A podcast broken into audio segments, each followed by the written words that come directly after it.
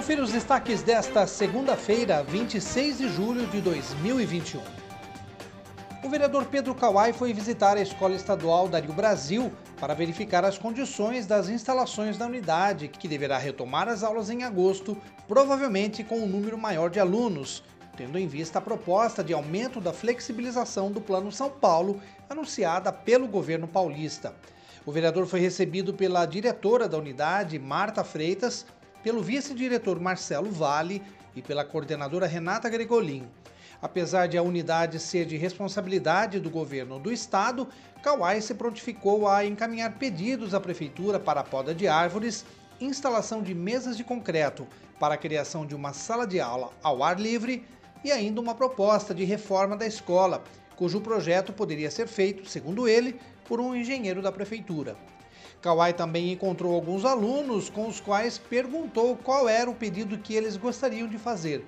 A resposta das crianças foi maior segurança para o bairro e nas áreas de lazer.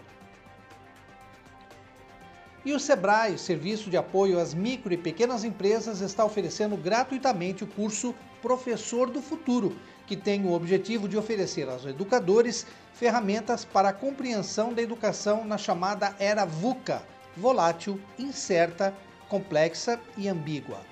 Os professores serão apresentados a um novo universo formado por metodologias ativas e inovadoras aplicadas à educação. Também vão compreender os benefícios da educação positiva nos ambientes escolares e entenderão o potencial do storytelling para o engajamento dos alunos. Entre as diversas tendências para o futuro, os professores também poderão aprender a preparar aulas eficientes para ambientes digitais. O curso é totalmente gratuito, online e tem duração de 17 horas. Para se inscrever, os interessados devem acessar o site da instituição, que é o sebrae.com.br.